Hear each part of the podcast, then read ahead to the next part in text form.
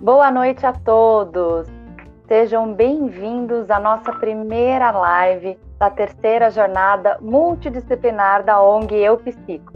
Eu me chamo Tamires Caridade, sou psicóloga clínica e voluntária da ONG Eu Psico. Estou aqui hoje para ser mediadora da live.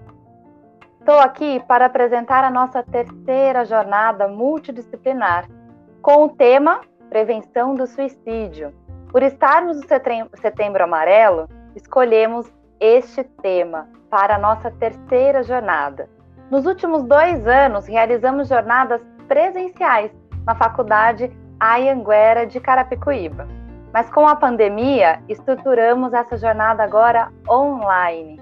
O objetivo da jornada é levar informação à população, que é a maior arma contra ao desconhecido. Serão oito lives, começando hoje, a nossa primeira live, que por ser uma live técnica, está voltada para os alunos de psicologia e pessoas da área da saúde mental. Será liberado também um certificado de participação do curso, aqui da palestra. Então, caso você precise de horas complementares, nós vamos disponibilizar um link de solicitação para vocês.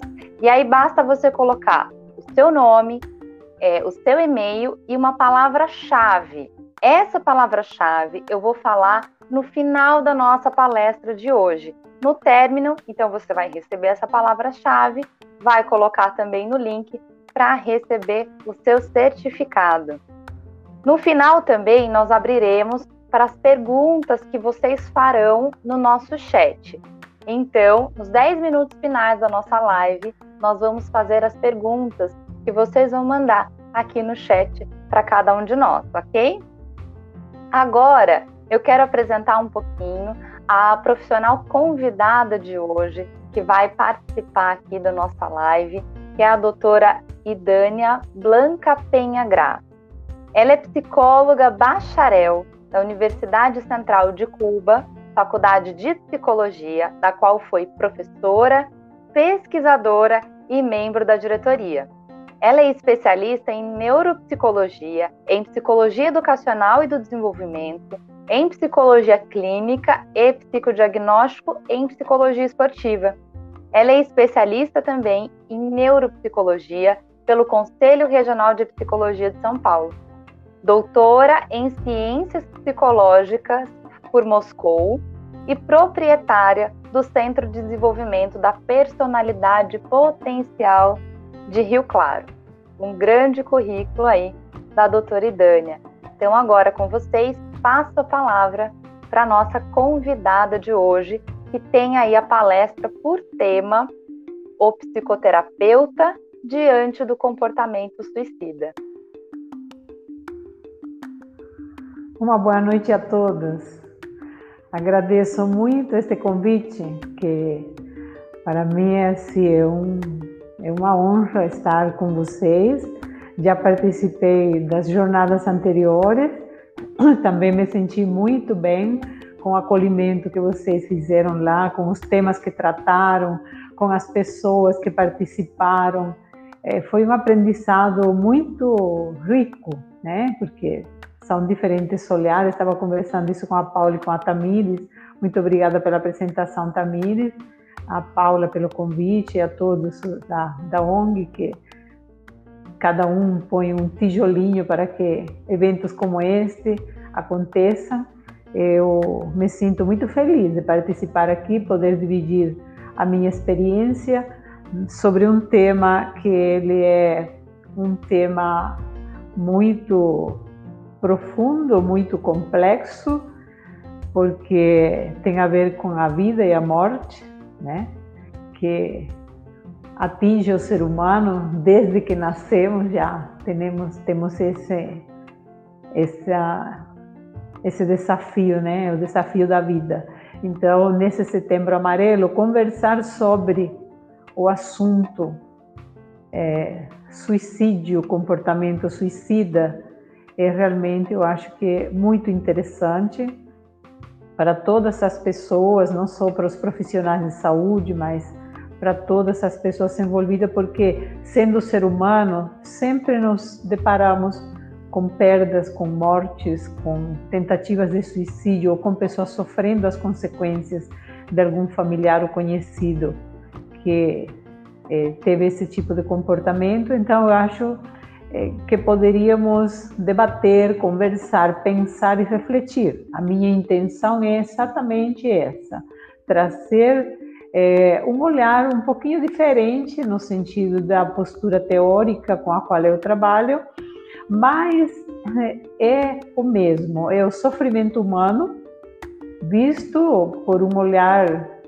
que dirige alguns aspectos para uns pontos diferentes, mas o olhar sobre o sofrimento humano e especialmente sobre a prevenção com o comportamento suicida, o mais importante de todo é a prevenção, porque é, tem atos que eles não têm volta atrás. Então, esse, esse setembro amarelo nos traz uma conscientização sobre o valor da vida e sobre a característica desse tipo de comportamento, como nós podemos fazer alguma coisa como profissionais e como seres humanos para evitar que tragédias relacionadas ao comportamento suicida aconteçam. Né? São seres sem sofrimento profundo e nós vamos tentar ajudar, pelo menos abrindo uma reflexão diversificada sobre o assunto. Então, hum, pode pôr o primeiro slider? É, aqui eu gostaria de mostrar para vocês é, qual é o primeiro aspecto que um psicoterapeuta, um profissional é, da psicologia enfrenta quando falamos em comportamento suicida, né?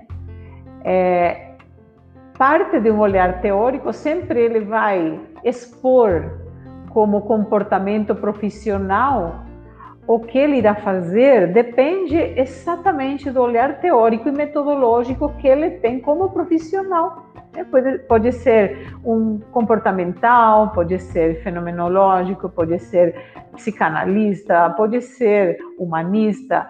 Esse olhar que vai permear e que vai determinar aquele enfrentamento à, à questão do comportamento suicida mas também como ele é um ser humano, e nós como psicólogos sabemos muito bem que nossa postura como seres humanos, ela também está atravessada por todas nossas experiências, esse olhar que a pessoa, o indivíduo, o ser que está ali por trás do profissional de psicologia tem um olhar sobre a morte e sobre o suicídio. Ele também é um ser humano que vive e que um dia também pensa na morte, porque todos temos esse esse dilema, né? Nascemos e morremos. Então, a cada um nos atinge pelas diferentes experiências que vivemos a morte em algum momento.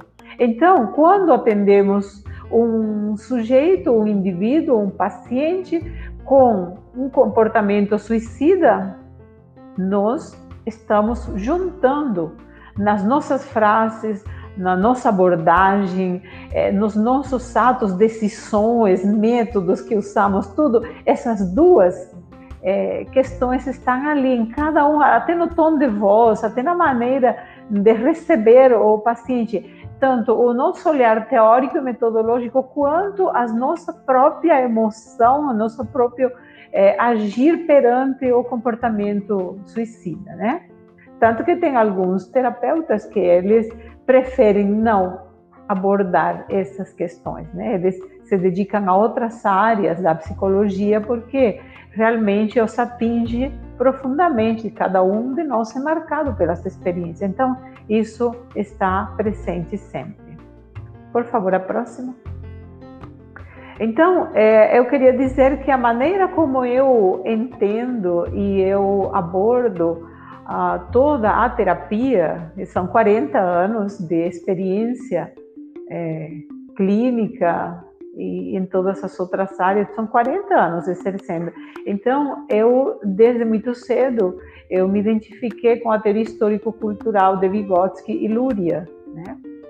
E, e aí eu escolhi esta frase de Vygotsky, que está no livro História do Desenvolvimento das Funções Psíquicas Superiores, que nos diz muito sobre como poderíamos olhar, por exemplo, para qualquer comportamento humano, né? O comportamento suicida, ela é uma história por trás dessa, desse comportamento. Assim, a pessoa se torna para si própria aquilo que ela é para os outros, através do que ela apresenta aos outros. Quer dizer, uma pessoa que está em sofrimento, ela tem uma história por trás desse sofrimento. Ela não é esse sofrimento no momento em que nós encontramos aquele indivíduo, aquele sujeito com uma vontade de morrer ou com uma tristeza profunda em depressão ou com é, tentativas de suicídio que não foram é, sucedidas, né?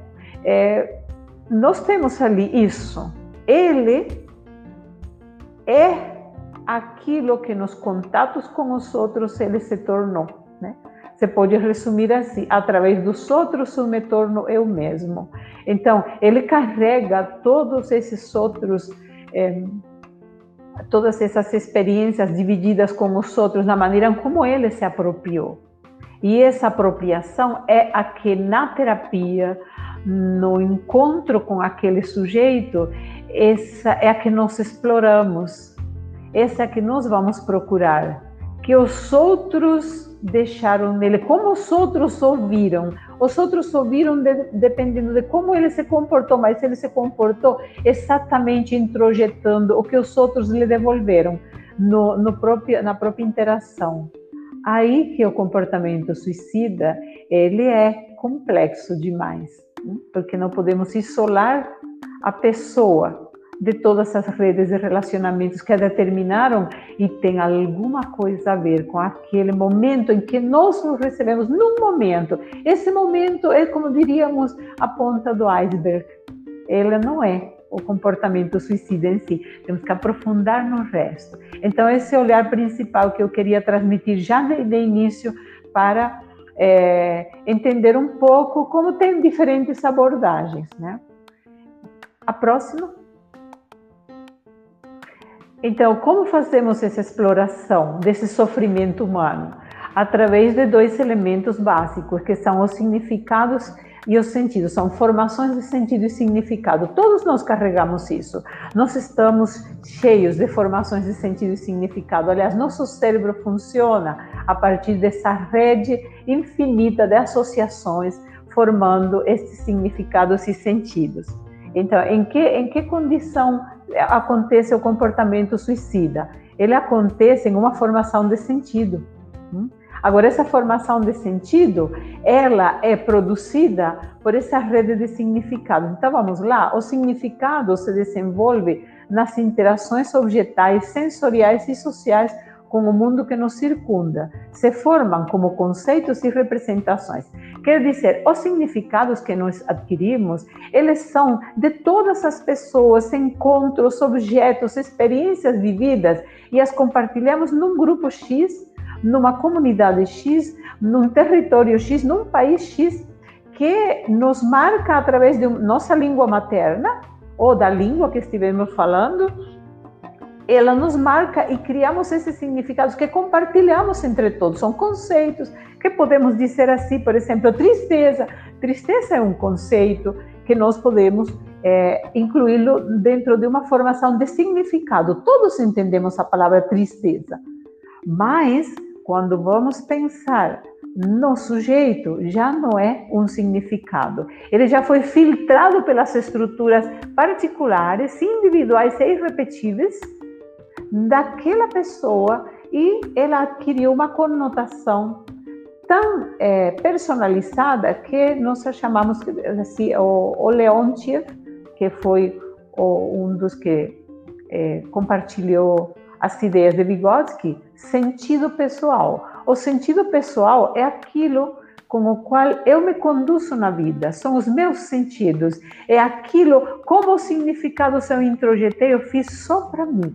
E sou eu. Então, se vou falar da tristeza, a tristeza que é, no suposto caso que eu sou paciente, chego lá num consultório, é, seja de um profissional da psicologia, da psiquiatria, com qualquer profissional que eu chegue para falar da minha tristeza pedindo ajuda, é só a minha tristeza. Ela, ela tem um sentido para mim que eu vou tentar traduzir para o outro, para que o outro entenda a partir do significado da tristeza que esse profissional tem. Então, veja, o primeiro momento que dizemos, um profissional se posiciona a partir da postura teórica e metodológica que ele tem como profissional, que ele estudou e se formou para isso, e talvez fez pós-graduação, tem uma experiência profissional, mas ele também tem uma postura perante a vida a morte, a tristeza, o sofrimento.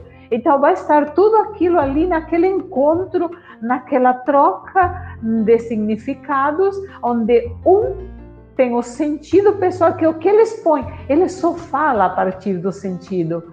Um paciente só nos transmite os sentidos que ele construiu. Então, imagine o sentido da morte, né? o sentido hum, da fuga da vida, o sentido da válvula de escape através de tentativas diversas de suicídio, uh, o choro, os machucados é, que atingem o corpo. Tudo isso não é mais do que formações de sentido. E é com esse com o que nós trabalhamos.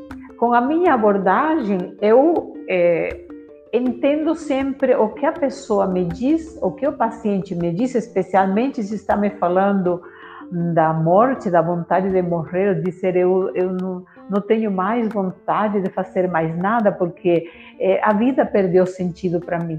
Tá vendo? A palavra sentido, ela é um significado. Agora, o que quer dizer para esse sujeito que a vida perdeu sentido? Quais eram os sentidos que ele atribuía à vida dele, que são só dele? Então, a pesquisa, ela a partir desse instante, dessa primeira conversa, ela é totalmente é, particular. Ela não se repetirá nunca, mesmo conversando com essa pessoa de novo.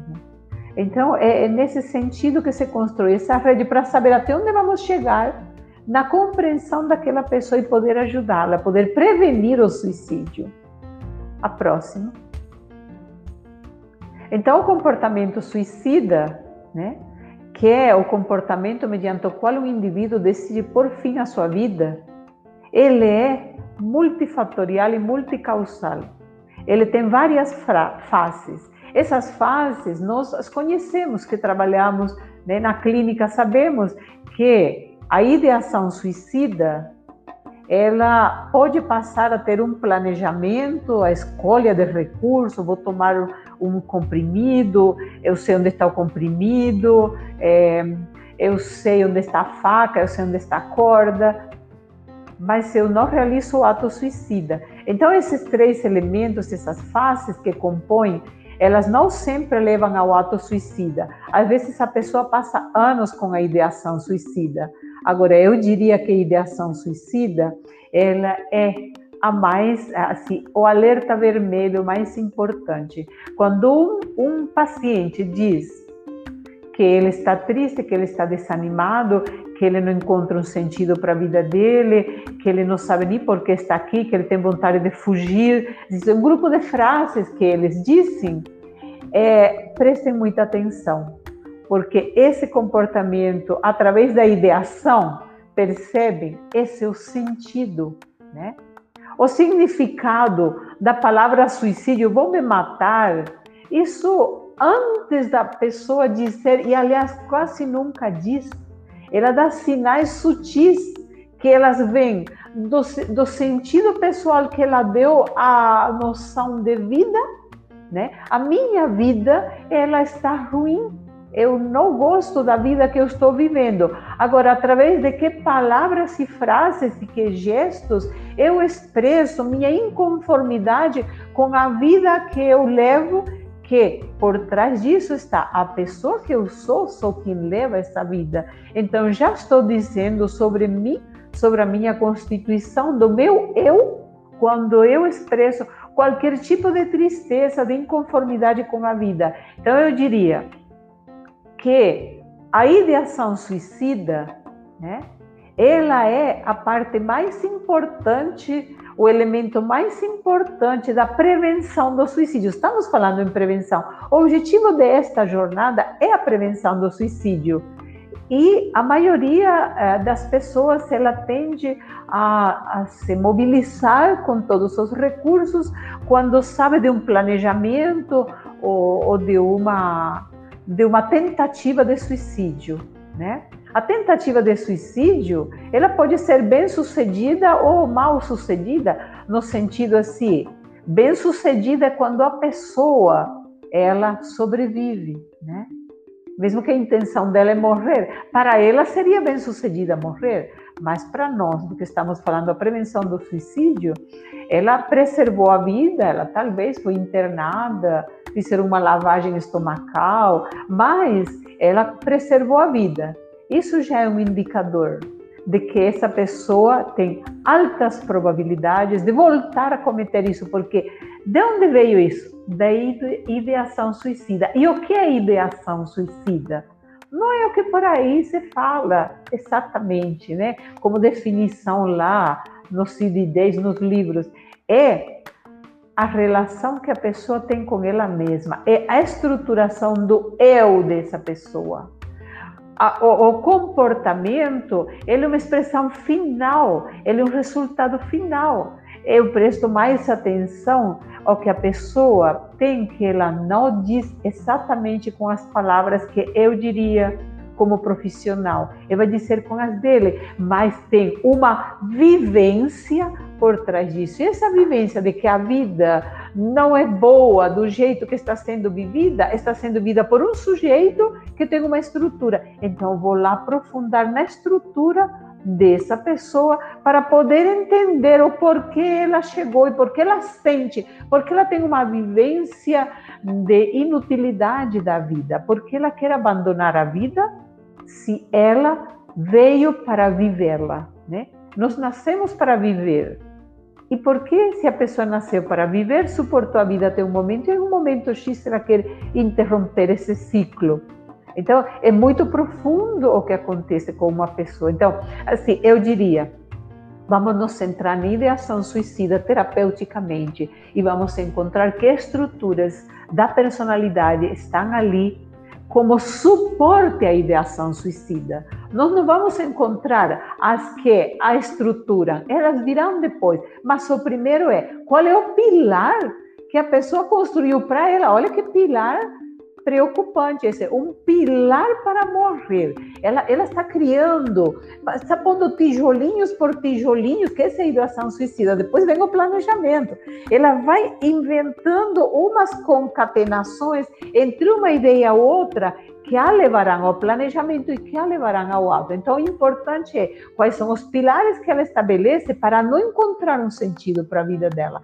Aí onde eu vou, né? A próxima. Então, tentativa de suicídio é um ato autoagressivo deliberado, por exemplo, cortar-se ou ingerir medicamentos ou outras substâncias tóxicas com a intenção de pôr fim à vida, cujo desfecho, porém, não é fatal. Então, veja, que relação tem tentativa de suicídio com, de suicídio com ideação suicida? Toda. Mas quando chegou a tentativa, já ele teve um processo anterior. Então, qual é o chamado que eu faço a todos os profissionais da psicologia? Conversem com seus pacientes, especialmente com aqueles que mostram algum tipo de desmotivação, mesmo que seja no trabalho, eles se queixam da relação é, amorosa, eles se queixam dos filhos, se queixam do chefe, do calor, do frio, eles se queixam. Nessas queixas é onde nós encontramos a origem da ideação suicida. É possível encontrar e reconstruir nas frases é, frequentes que um paciente fala de uma sessão para outra, encontrar a construção de uma ideação suicida. É só encontrar os elementos lá detonadores, os gatilhos posteriores. Então, é possível encontrar ali que essa pessoa poderá ter ideação suicida, inclusive. Se, se nós conseguimos prevenir a ideação suicida, nós evitamos o suicídio. Essa é a mensagem que eu quero. É, passar para vocês fundamentalmente. Olha, eu já tive como experiência de suicídio, é, assim, como experiência profissional, uma experiência muito assustadora. um paciente decidiu se suicidar no meu consultório, na minha frente. Então, essa é uma experiência muito impactante. Né? Ele decidiu hum, comprar um veneno, veneno de rato, comprou, chegou no consultório. Eu já estava alerta, porque era um paciente com tendência à depressão muito jovem, 21 anos, e ele pediu para sentou um pouco, conversou, aí foi pediu para ir no banheiro. Quando eu vi que ele demorou um pouco no banheiro, eu já entrei em alerta porque eu estava com a ideação suicida, pensando nele, né, em qualquer momento. Eu tive uma suspeita de que aquele comportamento estava estranho. Ele acabava de chegar e já conversando, levantou, foi no banheiro, exatamente. Então ele sentou na minha frente e falou assim: Bom, eu já é, eu decidi morrer aqui. Este é um bom lugar para morrer, porque eu não tenho outro lugar. Olha todo o simbolismo. Eu não tenho outro lugar para morrer. Este é o lugar que eu tenho para morrer e você não poderá fazer nada, porque eu já tomei todo o pacotinho de veneno de rato.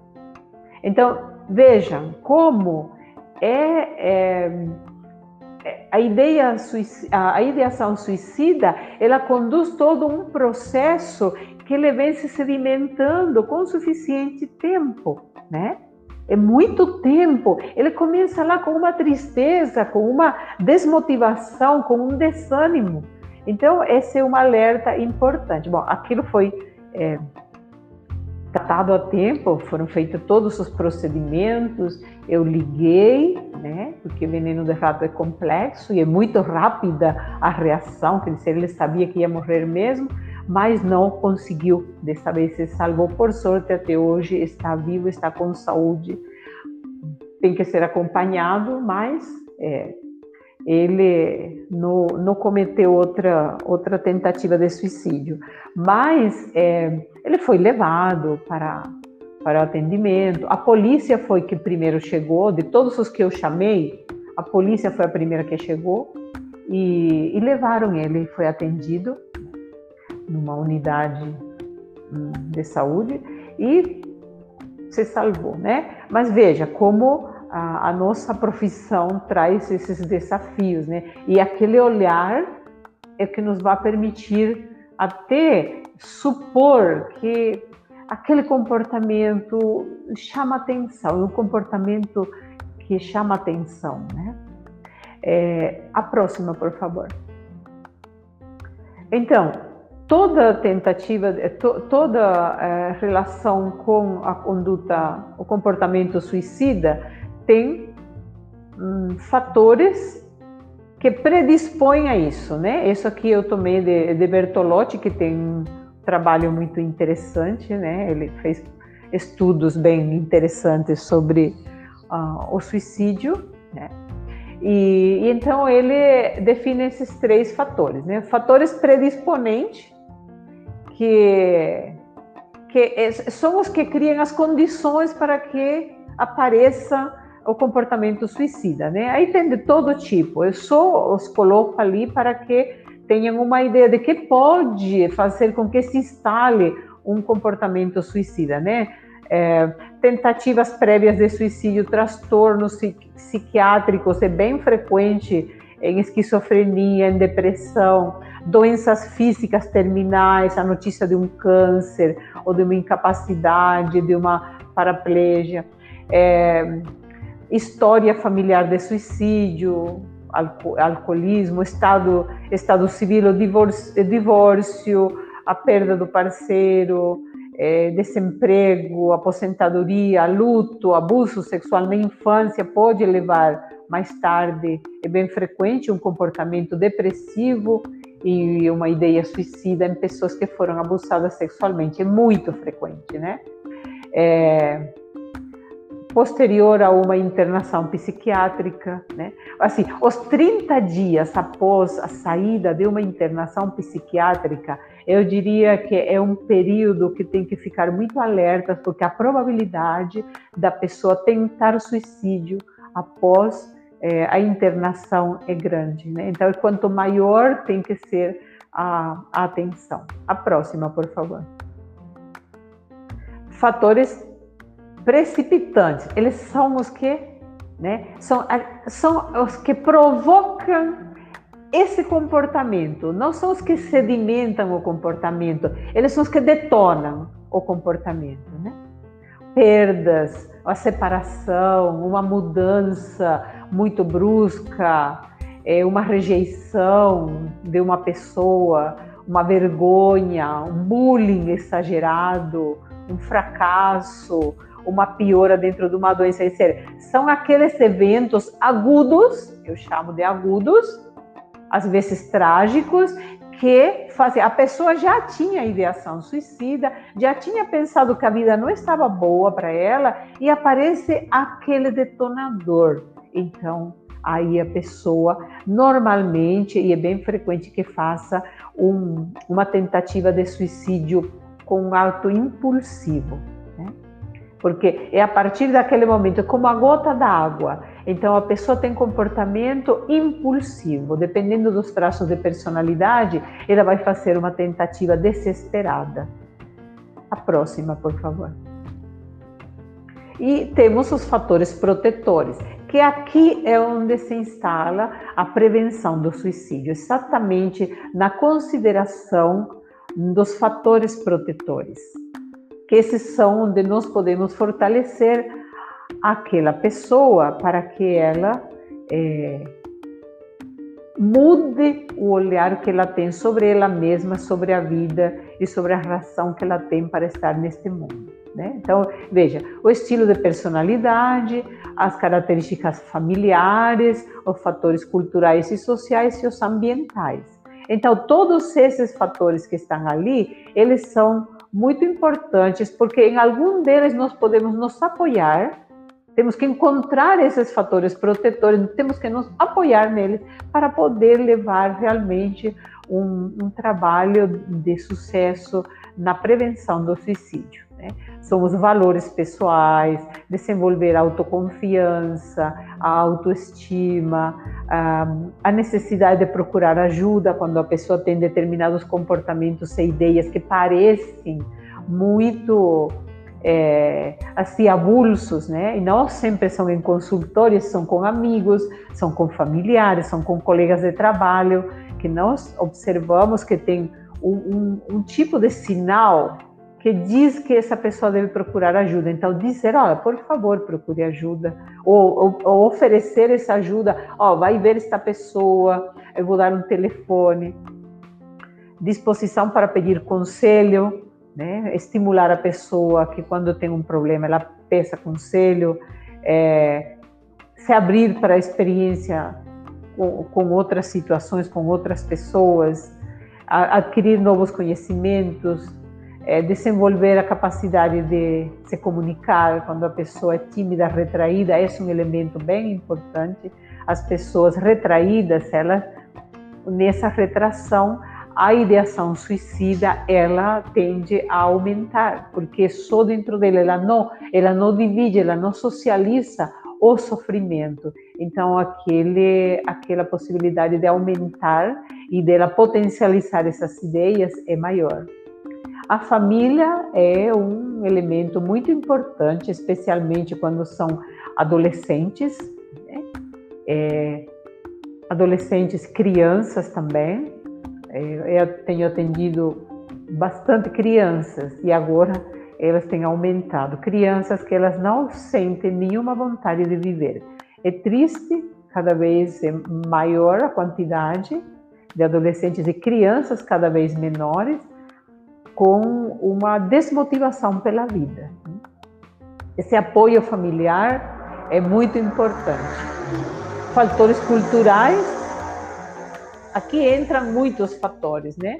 Entram os fatores dos costumes, das redes de comunicação que a pessoa tem, das redes de amigos, de atividades, de participação em grupos comunitários, a fé religiosa, é, esse tipo de, de valores, de costumes e de trocas que acontecem dentro das manifestações culturais e sociais dos seres humanos, em cada situação podem ser aproveitadas para proteger a pessoa de vir a ter uma, uma tentativa de suicídio. E fatores ambientais, é muito, hoje é muito conhecido a, a relação que a alimentação tem com a depressão, por exemplo, né? tem tratamentos baseados na estimulação da produção de neurotransmissores a partir da alimentação. Né? E tem inclusive pesquisa que é, elas conseguiram demonstrar pessoas tomando Prozac e um grupo de, de controle, né? E, e, outras pessoas comendo determinados alimentos. A, a, a relação com a, a depressão foi a mesma, né? Tomando Prozac e tomando e comendo determinados tipos de alimento, porque são é, maneiras com que estimula a, os nutrientes, a absorção de nutrientes que vão estimular a produção, por exemplo, de serotonina. É, ela é estimulada através de determinados tipos de alimentação. Se depois alguém quer saber sobre isso e der tempo, podemos falar sobre isso. Né? A, a questão do sono, da luz solar, a depressão está bem relacionada à luz solar, porque a luz solar, os raios solares diretos na pele, pelo menos 10 minutos por dia, eu oriento a todos os meus pacientes, a todos sem exceção, mas especialmente os que têm algum sinal de depressão, de desânimo, porque ela, ela ativa na pele um hormônio metabólico que ativa todo o nosso metabolismo e ele produz melatonina, que é aquela substância que precisamos para ter um sono é, saudável. Então, com 10 minutos de sol quente por dia, é, é possível você adquirir um estado de humor mais é, elevado e dormir à noite. Então, sono e e o estado metabólico, que permite que os hormônios funcionem bem, está relacionados com o sol. Então, é bem importante a luz solar. Atividade física, sabemos a quantidade de substâncias que são produzidas ali, a, norad a noradrenalina, a endorfina, etc. Todas essas substâncias neurotransmissores é, que vão a, a permitir nossa atividade física, elas torna nosso estado de humor e nossa animosidade melhor. A atividade física é uma das que melhor eh, a que melhor respondem as pessoas que estão com algum tipo de desmotivação ou de, ou de estado depressivo. E é, ou no uso de drogas, né? especialmente é, sabemos a relação que existe do uso de drogas, depressão e suicídio. Então, é, são pontos em que nós podemos é, trabalhar para prevenir o suicídio. A próxima. Então, essa prevenção do suicídio, é, ela, ela apareceu assim como um programa internacional a partir dessa reunião em 1992, que foi é, é, elaborado esse documento lá em Canadá, que se reuniram é, a comissão da ONU com a Organização Mundial da Saúde e eles decretaram nesse documento, que depois melhoraram e incluíram outros outros elementos, mais três elementos, onde estavam a organização de grupos, a, de comunicação para divulgar as questões da prevenção do suicídio e lá naquele documento aparecem esses elementos, né? Tratamento de pessoas com transtornos mentais, é se prestar atenção, porque essas pessoas com transtorno mental, por exemplo, esquizofrenia, é, transtorno de humor, elas levam em muitas ocasiões ao suicídio. Restrição de acesso a métodos empregados em comportamentos suicidas, quando temos pessoas que têm algum tipo de transtorno e elas estão perto de objetos, né, de procedimentos que podem é, levar aquele gatilho a acontecer, é bom é, saber disso para evitar que a pessoa tenha é, relação com substâncias tóxicas, com remédios, com pesticidas, etc. É uma abordagem adequada pelos meios de comunicação de notícias e informações relativas é, a comportamentos suicidas. Por exemplo, jornadas como estas são entram dentro dessa prevenção do suicídio, né? É, a divulgação hum, de que coisas podem estar ali pode ajudar muitas pessoas a entender o que está acontecendo com elas, com informações ao alcance de todos. A próxima, por favor. Então, é, eu revisando é, o site da prefeitura de, de São Paulo. Ali, então, eu estou, só vou apresentar para que todos os profissionais e os não profissionais é, da saúde, da área da psicologia, saibam que ali estão todas essas, todas essas informações que precisam para agir em situações dessa natureza, né? Então você entra ali no site da Prefeitura de São Paulo, procura ali onde diz doenças e agravos, que depois diz doenças de A a Z. Dentro dela está violências e acidentes, que é a última da listinha, violências e acidentes. E em violências e acidentes, aí você clica nesse quadradinho amarelo que diz violências e acidentes. E aí você encontra todas as orientações relacionadas ao suicídio, né? É bem interessante, porque ali está até a notificação compulsória que todo profissional, por exemplo, nós como psicólogos, recebemos um, um paciente que é, ele tentou suicídio, mas só conta que ele tentou. Mas ele, como não aconteceu nada, não, não souberam de nada, ele se salvou, ele tentou se jogar assim, vamos dizer assim, um paciente meu, que ele é, se, tentou se jogar atrás de um caminhão. E no momento em que ele fez isso, o caminhão virou, por alguma razão, né? E ele não entrou atrás do caminhão.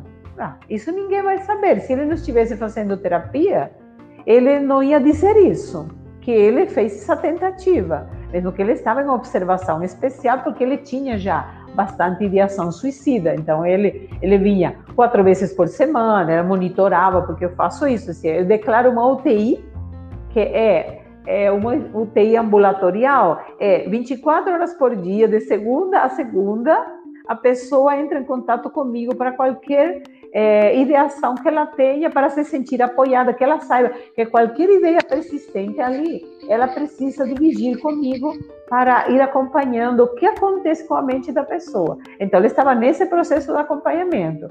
Teve um problema no serviço, quando ele saiu do serviço, disse: Não, agora esse é aquele fator desencadeante é a, a gota d'água, e ele decidiu isso e não morreu.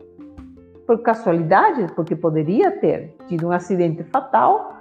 E, e então, é, aí você clica e faz a notificação compulsória para que as estatísticas, essas de que nós nos alimentamos, quantas tentativas de suicídio, quantos isso, para saber em que estado está a depressão num país, num estado, num município, precisa que os profissionais de saúde façam essa notificação compulsória. Então, você está ali, preenche os dados e envia ali vem passo a passo como fazer e encaminha para atendimento, às vezes precisa de um acompanhamento psiquiátrico para controlar impulsos, de tomar um ansiolítico, né? ter outro tipo de acompanhamento multiprofissional para um caso específico. Então, esse tipo de, às vezes a pessoa tem uma doença psiquiátrica de base que leva a os próprios remédios que toma leva a ter um grau de ansiedade elevado. Então, são complicações que aparecem.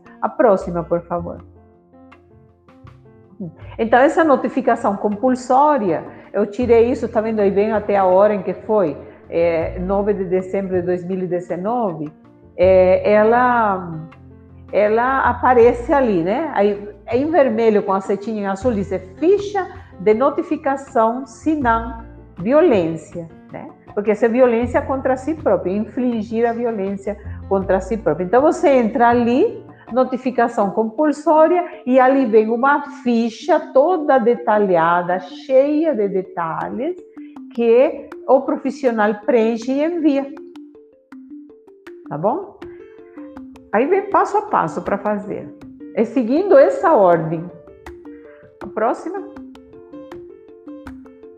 Então, é, essa também ali aparece né, dentro desses documentos da Prefeitura de São Paulo, aparece esta portaria 1876 de 2006, que eles decidiram instruir, instituir as diretrizes nacionais para a prevenção do suicídio a serem implantadas. Então, eles publicam ali na prefeitura essa portaria considerando a frequência do comportamento suicida entre jovens de 15 e 25 anos, de ambos os sexos, que aumentou, veja, 2006.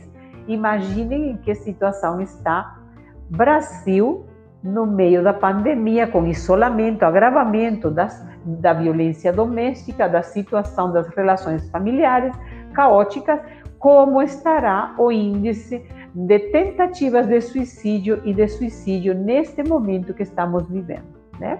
Então, este, este, este setembro amarelo é um alerta.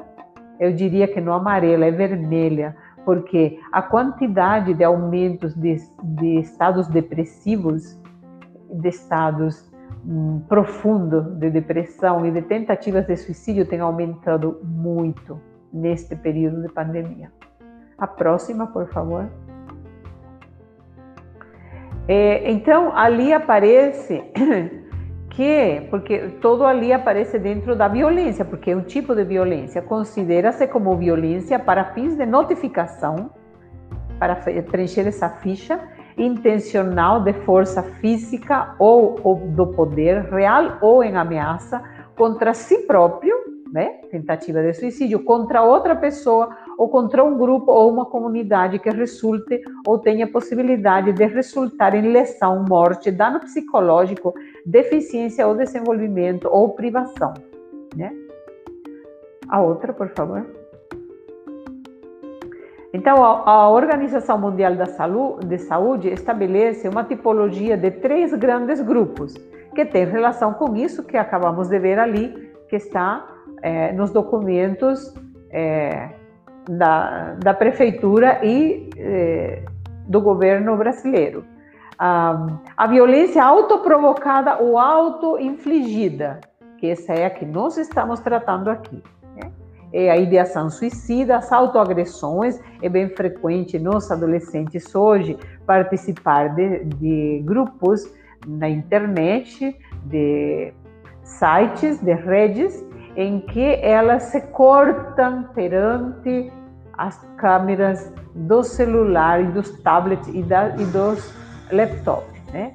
Eles começam a se cortar, marcam com um papel, normalmente é com um guardanapo, para ver se foi retinho paralelo ou cortinho com gilete, passam noites e madrugadas nisso. Eu já atendi bastante adolescente assim. Então, esse, essas autoagressões, elas são é, uma, uma, uma alerta muito grande para o nível de desestruturação do eu, da construção da personalidade daqueles jovens que eles curtem, eles sentem prazer pela quantidade de endorfina que produzem. O corpo produz a endorfina para lidar com a dor e isso é um anestésico que o corpo produz. Então, quando eu produzo esse anestésico, eu estou dopada. Então, me cortando, eu tenho alívio porque o sangue traz a produção, esse corte traz a produção dessa endorfina, então sinto prazer me cortando. É muito triste isso.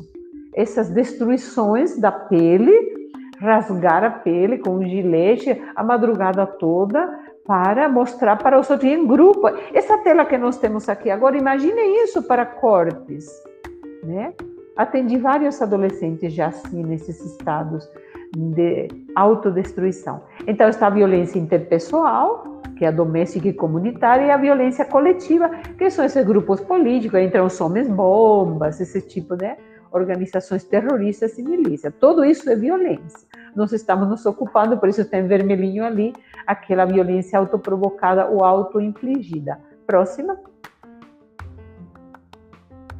Então, o município de São Paulo, em 2018, do total de mais de 34 mil notificações de violências registradas pelo SINAM, as lesões autoprovocadas, por isso está em vermelho, representam cerca de 20%. Você viram que quantidade de violência está ali? Até as, as comunitárias, 20% é lesão a si próprio, com 7.350 casos. Ao contrário do que acontece no óbito por suicídio, as lesões autoprovocadas no sexo feminino, olha, a luta da mulher, são quase o dobro, né? 4.800 52 notificações quando comparadas ao sexo masculino em 2000 e tanta. As taxas de lesões autoprovocadas e notificadas são de 4 mil, é, de 4,4 por cada 10 mil habitantes no sexo masculino e de 7,8 mil habitantes no feminino. Então, a mulher é a mais é, afetada por situações de ideação suicida e tentativa de suicídio. Então, olha, há uma lesão autoprovocada por hora na cidade de São Paulo. E o ano passado, naquele, não, lembro se foi ano passado ou retrasado, quando nós fomos ver, é, a cada 46 minutos tem um suicídio no Brasil, né? Em 2016, como será agora? Vocês têm uma noção de como precisamos prevenir isso? Próximo. Então, vem outros elementos da, também da, do site né, de lesões autoprovocadas e dos óbitos, né? Em 2018 e 2017. Ó, de 547, 7.350 é, notificações. Vamos ver a próxima. Olha, essas coluninhas que estão ali, elas são a proporção de óbitos por suicídio.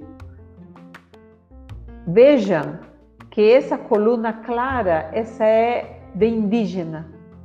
A que está do lado é de brancos. A que está em cinza é de pretos, né, da raça negra. E amarela ou asiática é a outra, que quase não tem. Olha os indígenas, o nível de suicídio na adolescência, né? Porque por faixa etária, né? De 10 a 19 anos, olha o tamanho da coluna de indígenas, quer dizer, essas comunidades, elas sofrem, elas são atingidas profundamente pela urbanização, pela discriminação, pelo isolamento, pela é, invasão das áreas, mas veja como depois em outras faixas etárias elas estão quase semelhantes entre é, brancos, negros, né? É assustador o índice de suicídio no Brasil. É a quarta causa de morte em todo o país. A próxima. Então, ali, para vocês saberem, está esse, esse instrutivo complementar para o município de São Paulo em 2019. Tem todas as instruções do que fazer, está até com umas, é, uma, um, um layout muito bom. Os convido a revisar. Estão todas as orientações para a prevenção do suicídio. Próximo. Isso também é desse, desse material, né? É, o que fazer diante de uma pessoa sob risco de suicídio, o que se deve fazer é, e o que não se deve fazer. Então ali vem aqueles famosos mitos. Sempre que você vai mexer com suicídio, vem os mitos que a pessoa, bom, eu não posso perguntar para a pessoa é, se ela tem vontade de morrer, se ela já pensou em se matar, porque o que eu vou fazer é, é estimulá-la a isso. Esse é um dos mitos. Não, eu tenho que perguntar, especialmente o psicólogo, quando um, um paciente está um pouco desmotivado, nós temos que usar diferentes instrumentos que pode ser pergunta direta, pode ser na anamnese, pode ser com instrumento. Eu tenho aí hoje para mostrar alguns desses. Tenho até aqui, ó, tá vendo? Eu trouxe para vocês como estou aqui no consultório, é, são assim, você pede para a pessoa preencher um desses testes e ele tem elementos muito importantes para detectar depressão é, ideação suicida. E são assim leves, eles são fáceis, 10, 15 minutos, quanto mais 20, e você tem uma informação válida, porque esses mitos sobre falar sobre morte, ideia suicida, é, isso para nós é vital para poder realmente fazer nosso trabalho de prevenção a nível de consultório, a nível de grupo, vocês a nível da ONG, que tem bastante é, acesso a uma população diversificada. Próxima. Tudo isso está aqui, suicídio, saber agir e prevenir. É todo um folheto muito bem estruturado para todo profissional e não profissional de saúde saber o que fazer perante isso. Próximo. Então, é, suicídio também está ali, né? Suicídio pode ser prevenido. Existem sinais de alerta, né? Isso é o mais importante. Muitas pessoas já passaram por isso, encontrar uma forma de superar. Não julgue, não banalize, não opine, não dê sermão, incentive a pessoa a procurar ajuda. Se o risco de suicídio for grande, a pessoa não deve ficar sozinha. Nunca deixe sozinha uma pessoa que diz que ela pensou em se matar, né? Então, deve identificar as ideias de morte, que é o que estou falando, para vocês verem que está ali já escrito. O, sistema para prevenir o suicídio está funcionando, só que isso depende das pessoas que são as, as que vamos fazer isso. Né? Somos nós que vamos fazer. Professores na escola, pais dentro de casa, né? colegas de trabalho. É uma luta de todos, porque todos estamos perante a vida e estamos tentando que ela se prolongue, não que ela se interrompa. Próximo. Então, esta abordagem é a abordagem, né? Abordagem que eu uso para a questão da, do, de tudo, né? Mas especialmente nestes casos que são assim muito importantes porque eles não nos deixam muita margem de tempo para agir. Se esquecemos de alguns detalhes, nós podemos ter uma pessoa em risco de morte. Então, o primeiro é esse momento de aproximação empática com um olhar teórico. Nós temos que saber muito bem que compreensão temos do processo de vida e morte, como tratar o suicídio, isso mesmo, onde está a ficha de notificação compulsória, quais são os instrumentos que eu tenho que usar, que eu faço perante um caso assim, estou preparado para isso, eu tenho que ter isso e transmitir para a pessoa a segurança de que ela está em um bom lugar, atendida por um profissional capacitado para dar conta do sofrimento dela. Depois fazer uma observação muito profunda, temos que aprender a observar, né? observar detalhes do comportamento físico, do tom de voz, da, da maneira de falar, do, comportamento geral, da comunicação verbal e não verbal, e fazer uma boa anamnese, né? que isso todos sabemos fazer. É, fazer entrevista com familiares e relações significativas. Em casos de depressão, em casos de tentativas de suicídio, esse suporte é muito importante. Que pessoas são próximas de, daquele paciente? Que pessoas podemos usar para é, dar esse apoio? Porque essa pessoa com tentativa de suicídio, ela não pode ficar sozinha. Ela tem que estar acompanhada 24 horas por alguém, porque a qualquer hora ela comete é, de novo outra tentativa. Então, temos que pesquisar isso, trazê-los para o consultório, conversar com eles, dar todo o suporte.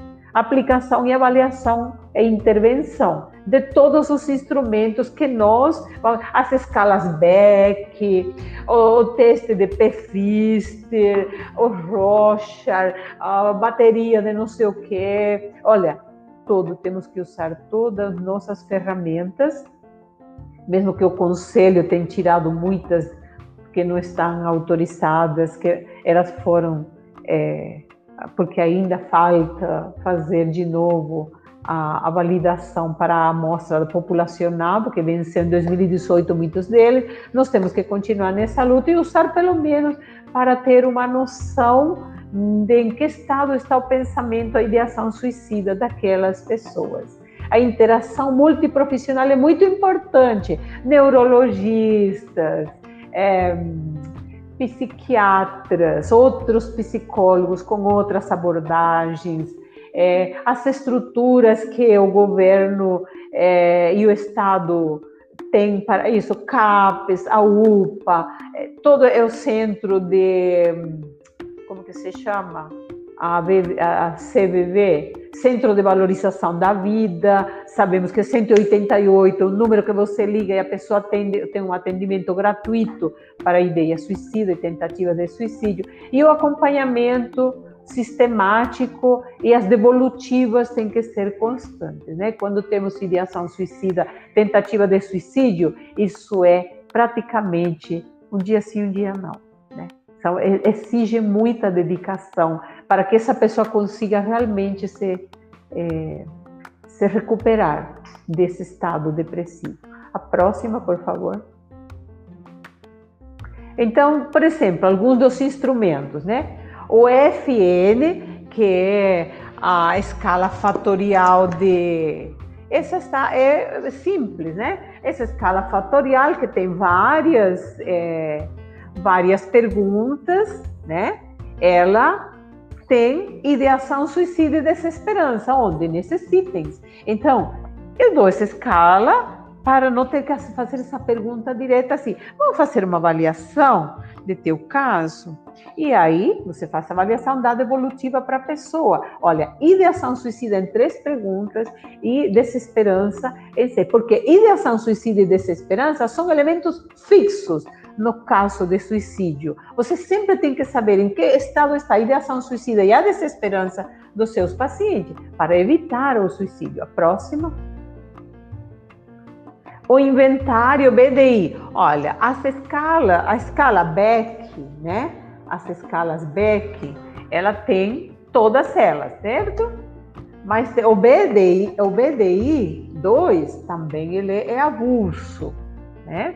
Então você pode aplicar este é, esse é, inventário BD2, BDI 2 mas a escala Beck, que tem o BAI, o BHS, ele também tem o BDI, tá vendo lá em cima? Só que esse aqui, ele é um pouquinho melhor, por, porque ele, o intervalo hum, de considerar entre moderado e grave o estado de depressão, ele é um pouquinho menor, então faz com que uma pessoa com determinadas ideias suicidas, ela já entra no estado moderado e o outro te deixa com te deixa como se estivesse em uma escala menor. Então você pode perder esse alerta se aplica só o BDI e não o BDI 2.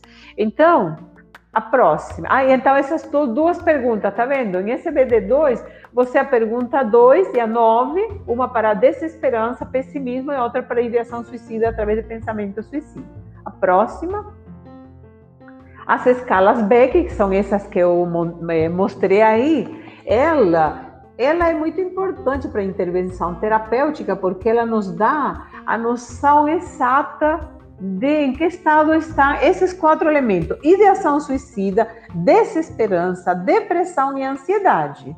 Então, eu sugiro porque elas são mundialmente usadas, no mundo todo usam as escalas Beck, e elas dão essa, esses elementos básicos de em que estado estão os pensamentos das pessoas, que nos dizem que estão em perigo de cometer um ato de eh, uma tentativa de suicídio.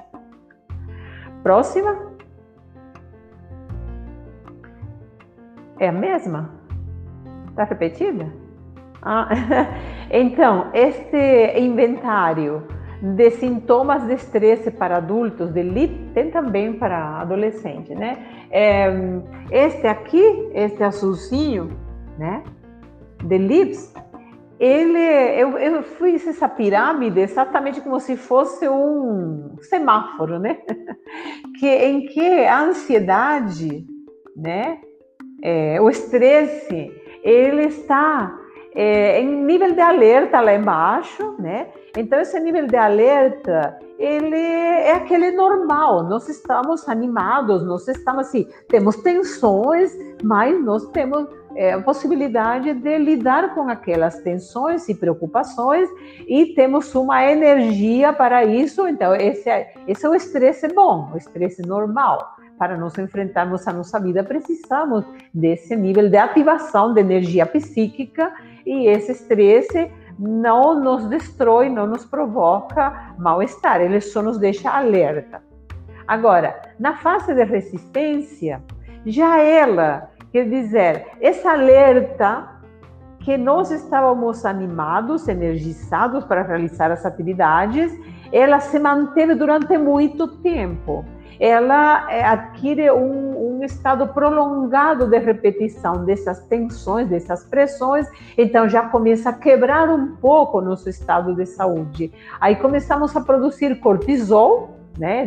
já não só é aquela adrenalina, é o cortisol básico para manter os músculos, a vigília em ordem. Não, agora é que de tanto fazer isso começa a ter umas é, umas mudanças é, em que eu, eu começo a, a sentir que a minha maneira de agir ela já está tendo uma, uma alteração. Já não mantenho aquela energia da fase de alerta para enfrentar. Então, essa é uma fase de resistência. O organismo começa a perceber que está mantendo uma tensão durante muito tempo e ele começa a recuar, a dizer: espera aí, eu não posso manter isso. Então, ele está resistindo essa pressão, por isso chama de resistência, está resistindo essa pressão, mas ele já quase está é, cansado. Então, tem a fase de quase exaustão. Essa fase, segundo Lips, né? Marilda Lips, ela é, diz que essa fase é nova, porque só eram três: alerta, resistência e exaustão. Então, com a exaustão, ela já começa a te dar um sinal de que é, essa energia não está sendo suficiente para atingir os objetivos, para realizar as tarefas. Então você começa a ter sinais de doenças. Você começa a ter, primeira coisa, começa a cair gripes, começa a ter um desconforto, um cansaço, e você dorme no horário, tem sono em um horário que não é para ter sono, você tem que acordar, mas não tem vontade de acordar, você começa a sentir umas dores de cabeça, e toda gripe que apareça por aí, você pega. E uma rinite, isso, aquilo. Isso é fase de quase exaustão. Quer dizer, a tensão aquela da fase de alerta continuou, o organismo resistiu te dando uma energia maior, mas você não conseguiu diminuir os elementos estressores e já o organismo está te dando sinais, olha, daqui em diante eu não consigo mais eu estou já usando meus recursos de reserva e mesmo assim os estressores não desaparecem. Então começa a te dar essa queda do sistema imunológico, é um dos primeiros sintomas. Aí passa a fase de exaustão. Essa fase de exaustão é onde você já realmente está doente, o organismo se entrega, o cérebro já não dá mais conta dos estressores e você começa a ter todos os sinais de estresse, causa principal de todas as outras doenças, causa principal de um estado mental é, bem confuso e que pode levar a tentativas de suicídio, né? Pode levar a um estado depressivo porque a pessoa se entrega, ela, ela não tem mais, mas começa a ter doenças físicas, doenças físicas sérias, começa a ter doenças de pele, né? Psoríase, começa a ter é, o sistema imunológico cai completamente, mas tem problema de estômago, úlcera. Primeiro começa com gastrite, úlcera, depois começa com hipertensão. Assim, começa um grupo de doenças que a pessoa não relaciona com o estresse, mas elas são produzidas pelo estresse. A próxima, por favor. Então, esse, esse, inventário permite avaliar todos esses elementos que nos dizem em que estado, que, onde estão os estressores que deixam a pessoa. Aí vamos encontrar os detonadores que nos dizem que essa pessoa pode, em um estado de uma situação aguda, cometer suicídio ou ter uma tentativa. Percebe? Por isso que é importante detectar o estresse. Esse é um instrumento que nos orienta. Então, para casos de adolescentes, temos um parecido, que é, é esse, é esse de depressão, que é este aqui. Eu tenho muitos, eu só pus esses aqui para, para é, vocês terem uma ideia, né? Aí fiz o mesmo. Ideação suicida e desesperança. Em adolescente e em criança, é muito importante fazer essa, essa, essa detecção precoce, né? Humor vegetativos ou sintomáticos, motores, sociais, cognitivos, ansiedade e irritabilidade. Esses são os sintomas que ele avalia. Mas dentro de todos esses está a ideação suicida nas perguntas 12, 14, 21 e 22 e a desesperança no número 2. Aí diz 1 e 2, mas é 12, 14, parece que se reduziu a gotinha ali. Eu pus em vermelho, como que disse, ó, é muito alerta, né? Então, são esses itens da, da, do EBADEP que nos dizem que esse adolescente ou essa criança estão em risco de entrar numa depressão, se não é que já estão. Né? A próxima. Então, como eu resumiria a minha abordagem para a terapia e especialmente para a questão do suicídio? É a partir de uma teoria histórico-cultural da relação entre o cognitivo, o afetivo e o volitivo através do estudo das vivências. Eu faço um estudo diagnóstico e determinação de quais são as vivências que marcaram essa pessoa ao longo da vida e quais são as que ela está tendo hoje. Dentro dessas vivências, posso ter uma que está relacionada com a falta de vontade de continuar a vida, né? Porque uma pessoa não tem mais vontade de viver a vida que ela vive. Então, vou analisar a situação corporal, né? A, a, primeira noção do eu, que, que, noção eu tenho do meu corpo? Teve mudanças meu corpo, teve mudanças minha pele, teve mudanças meu jeito de agir, meu peso corporal, minhas relações, é outro elemento. Que vivências eu tenho das minhas relações? As pessoas a que eu gostava se afastaram de mim eu tenho amigos falsos, amigos hipócritas, eu, eu, tenho colegas de trabalho que me perturbam, eu sofro bullying, eu sofro assédio. É, como são as minhas relações amorosas, caso que seja né, uma pessoa jovem ter relações amorosas, uma pessoa mais velha, está com um casamento é, de formalidade, como são as relações com os filhos, como são as relações com a profissão, com as próprias habilidades de desempenho. Tudo isso são vivência, que quer dizer o que eu sinto sobre aquilo que eu sou, que eu penso sobre mim mesmo e o que eu acho que os outros pensam do que eu sou.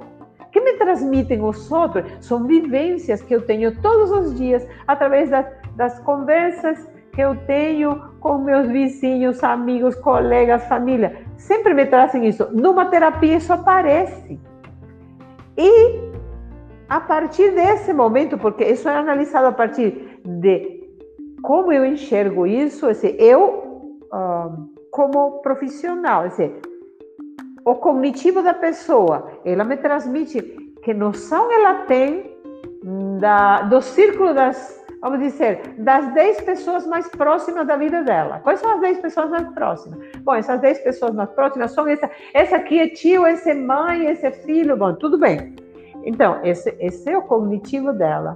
Ela define aquilo, aí ela te define que conceito tem de família, que conceito tem do amor, eh, do respeito, disso, daquilo, tudo isso aparece aí. São noções que ela tem. Agora, o que ela sente sobre isso, isso já é o afetivo. É agora, aí, entre isso que eu sei, por exemplo, dessas relações, ou do meu corpo, ou da minha alimentação, ou da minha atividade física, é, eu, eu tenho isso. Eu sinto uma coisa em relação a isso. O que eu faço em relação a isso? Isso já é o volitivo. Eu me proponho alguma meta, eu tenho algum objetivo, eu suponho o que será da minha vida o ano que vem, eu estou fazendo alguma coisa para daqui a não sei quanto tempo. Já isso é o volitivo. Então, tudo isso me diz como eu me sinto. Eu posso me sentir parada, porque, olha, eu nem sei o que está acontecendo comigo. Aí você percebe que essa pessoa, quando chega um evento estressor, essa pessoa pode ter um pico grande de desânimo, de desesperança, pode se sentir sozinha, porque as, as relações estão se destruindo e ela não está percebendo, ela só está sentindo que as pessoas estão se afastando, mas ela não consegue parar para pensar por que as pessoas estão se afastando dela. Ela facilmente entra em um estado de desesperança próximo à depressão, aparece um evento trágico ali, a pessoa não tem estrutura para enfrentar isso, ela vai entrar em ideação suicida, dependendo da estrutura da personalidade que ela tenha, dependendo das fraquezas e rachaduras que ela tenha na formação dessa personalidade, ela pode ter vontade de morrer, porque não vai encontrar solução para aquele problema que ela não conseguiu pensar elaborar ao longo da vida dela. Então, trazer isso à autoconsciência, fazer a pessoa entender que ela pode conseguir isso, que ela pode chegar até lá, né? Através de reelaborar e ressignificar os sentidos que vimos lá no início da palestra, né?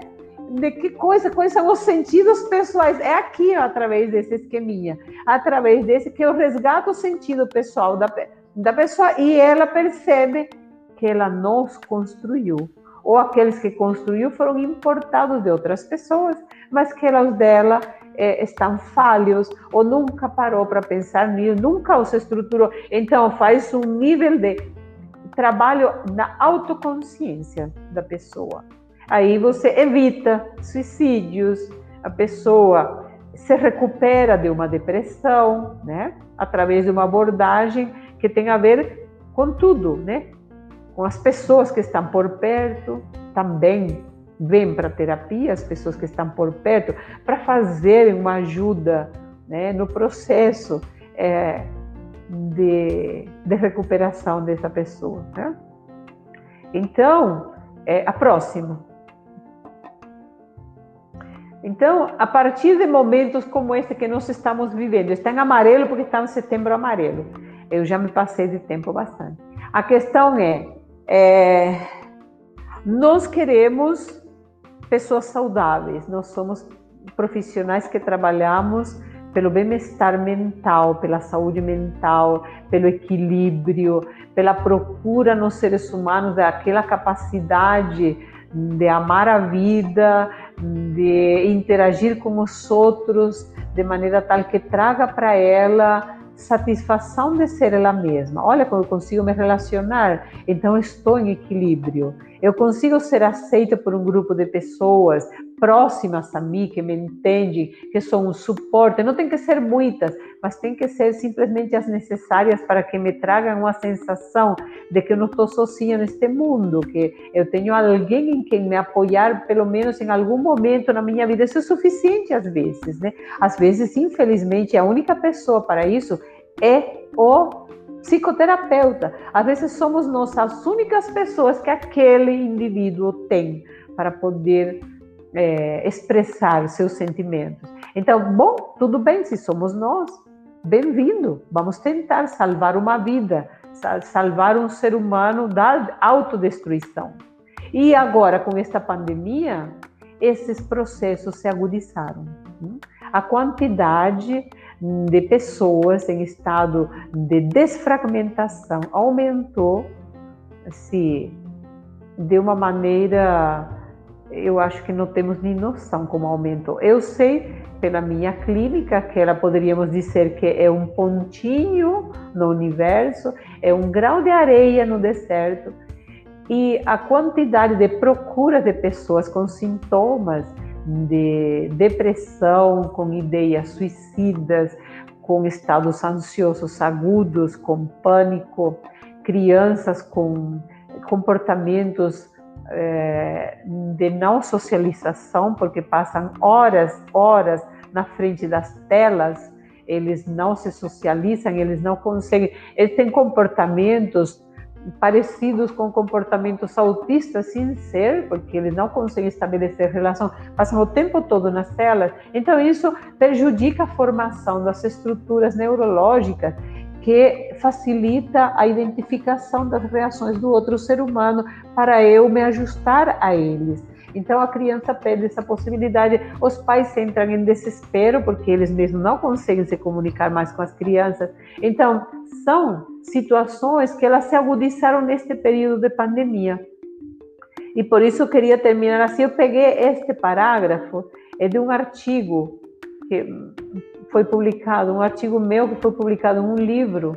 Eu posso passar depois para quem estiver. Se chama O Sentido e o Significado. É um artigo dentro de um livro. É, e, e assim termina esse artigo, com este parágrafo que eu escolhi. Urge pensar os tipos de seres humanos que a sociedade deseja reproduzir. Eles são resultado eles são resultado de todos os significados que compartilhamos, são um reflexo do nosso pensar e agir. Lembra que através dos outros eu me torno eu mesmo? Então eu sou um reflexo de todos os outros que atravessaram a minha vida. E cada um de vocês é um reflexo também de todos os outros seres humanos que atravessaram as suas vidas. Então nós nos reconstituímos uns aos outros constantemente. É, todos nos espelhamos. Aliás, temos neurônios espelhos, né? Hoje isso é muito claro, o funcionamento dos neurônios espelhos que nosso cérebro tem. Como sujeitos em constante transformação, somos um produto de nós mesmos. Afinal, quem somos? Essa é uma pergunta que eu deixo em aberto para que cada um pergunte. Né, para si próprio e para os que estão em volta. Quem somos? Né? Se somos um produto dos outros, vamos ter que revisar muito obrigada pela atenção.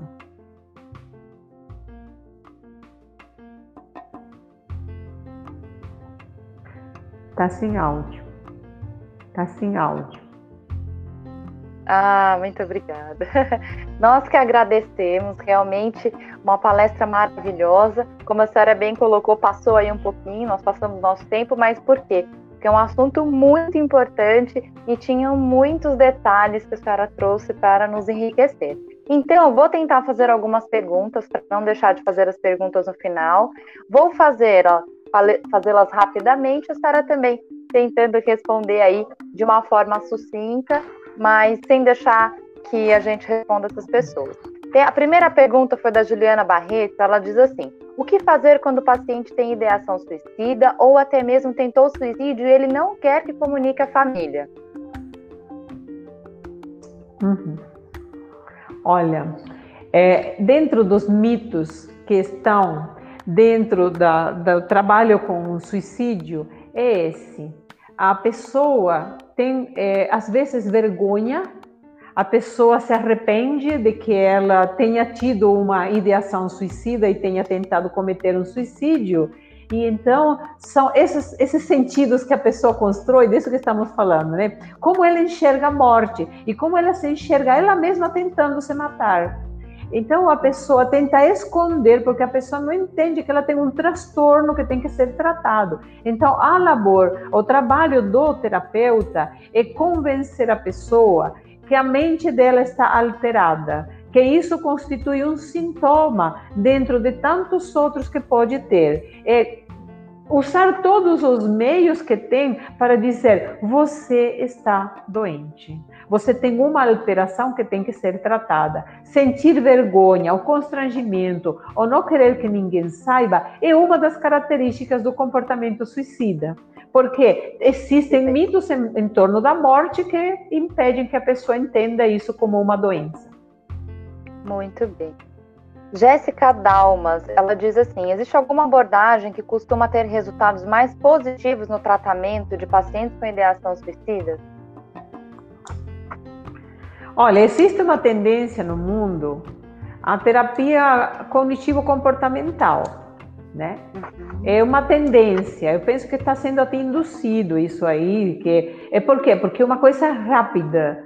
Mas eu diria que qualquer terapia que consiga entrar na profundidade da estrutura psicológica, da personalidade daquele paciente em sofrimento, essa é a terapia que dá resultado. Todas as Muito. terapias dão resultado se você consegue se adentrar nas estruturas profundas que fizeram a pessoa perder o sentido da vida. Mas isso, assim, qualquer terapia, minha abordagem é uma abordagem diferente, mas qualquer uma ela pode conseguir isso. Não existe uma melhor do que a outra. Existem profissionais capazes de fazer é, aquela abordagem funcionar para o sofrimento humano. Muito bem. Rogério Fernando Silva, ele pergunta se, diante da medicação que o paciente está tomando por indicação do psiquiatra, se o psicólogo deve monitorar essa medicação, o uso da medicação. Olha, eu penso que é bem importante. Eu penso, aliás, que todo psicólogo deve é, fazer uma, uma preparação, um estudo, uma pós em psicofarmacologia, porque muitos dos sintomas que os pacientes têm, e não só para a questão do suicídio, para a questão da depressão, é, sintomas de outras naturezas, que o psicólogo pode confundir como sendo de origem psicológica, eles são produzidos pelas transformações que aqueles medicamentos provocam na produção dos neurotransmissores. Né? E, e, tem comportamentos assim muito, muito evidentes. Já, por exemplo, me mandaram fazer é, avaliação neurológica de uma pessoa da qual se suspeitava que tinha, é uma idosa que, que tinha mal de Alzheimer, né? E outra que tinha mal de Parkinson. E é, na avaliação, o primeiro que eu faço é perguntar que medicamentos toma. Quando a pessoa falou que ela estava tomando medicamento para o colesterol, né?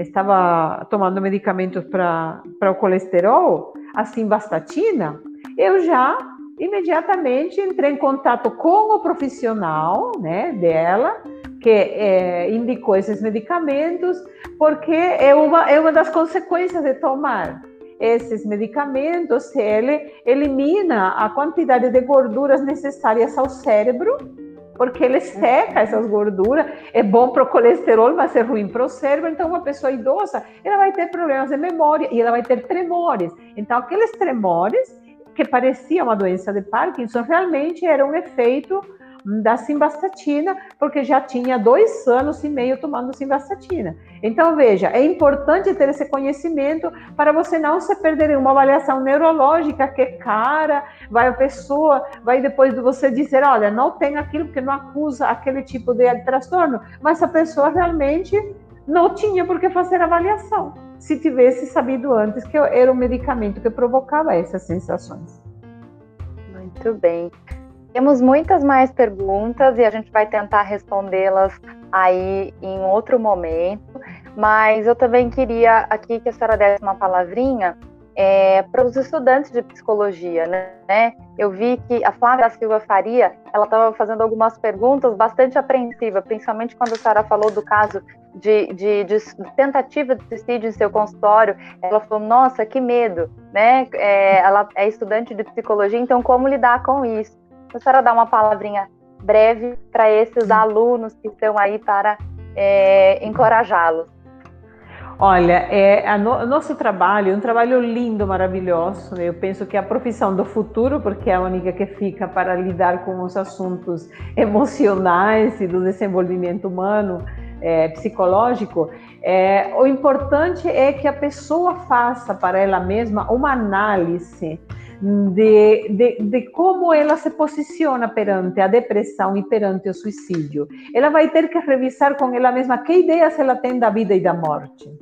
Porque essa ideia da vida e da morte, elas são as que te permitem enfrentar como profissional e não como pessoa individual aquilo senão a pessoa entra em desespero, porque não tem um posicionamento profissional. Então eu tenho que saber como eu vejo a minha vida, como eu me posiciono perante a morte, para eu poder lidar com o desejo de outro, desejo de outro de morrer, inclusive de me escolher a mim e aquele lugar. Ele falou que esse é um lugar de paz, que ele queria morrer em paz comigo, que era a única pessoa que eu ouvia, mas que a vida dele não tinha mais sentido. Então é uma coisa assim, é bem impactante, mas pode acontecer com qualquer um de nós.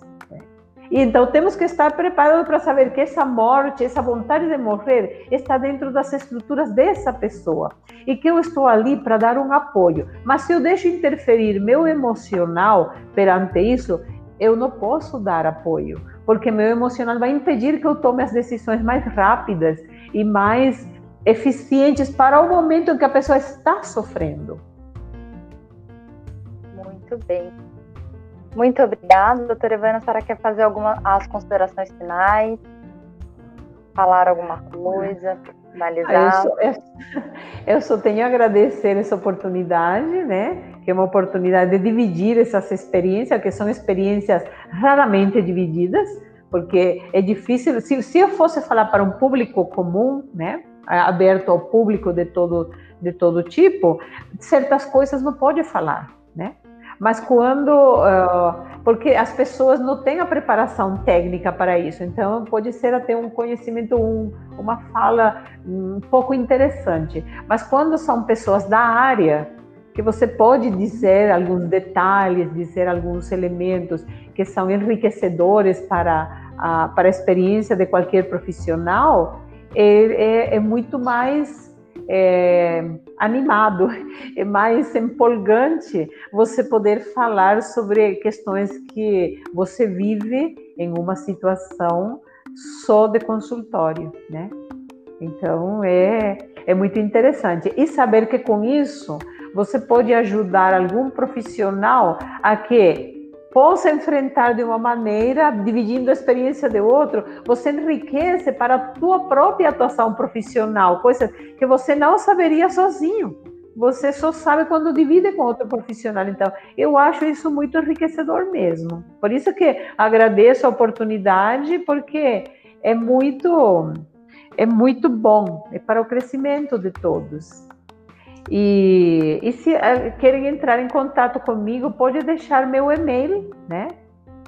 É, eu não pus, acho que na, no slide, mas é cdppotencial.yahoo.com.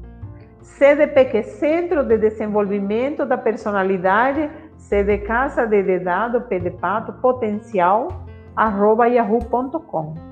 Pode entrar em contato através desse e-mail e fazemos é, um debate.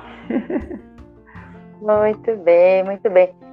Doutora Idânia, muitos é, elogios aqui à senhora, então nós agradecemos a sua participação aqui na nossa live. Também agradecemos a participação de todos que estão aqui acompanhando e reforço que o objetivo da jornada é dar acesso à informação e agilizar o atendimento da população que necessita cuidados com a saúde mental.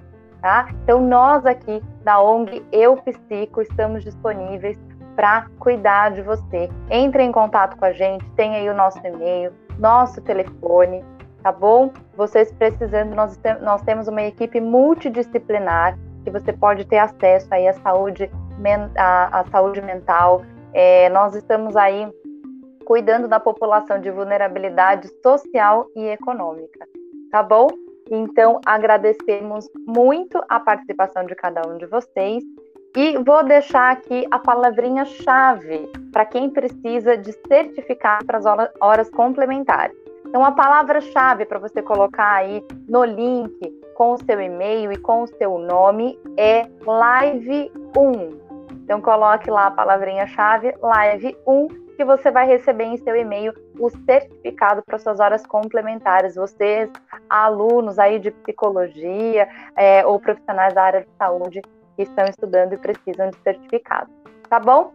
É, finalizo dizendo que a nossa próxima live é quarta-feira, então amanhã nós não teremos. A próxima será quarta-feira, dia 23. Será com a Socorro e a Petrúcia, duas psicólogas e o tema é a relação da depressão e o suicídio no contexto da violência doméstica. Agradecemos a participação de todos vocês. Um beijo, ótima noite.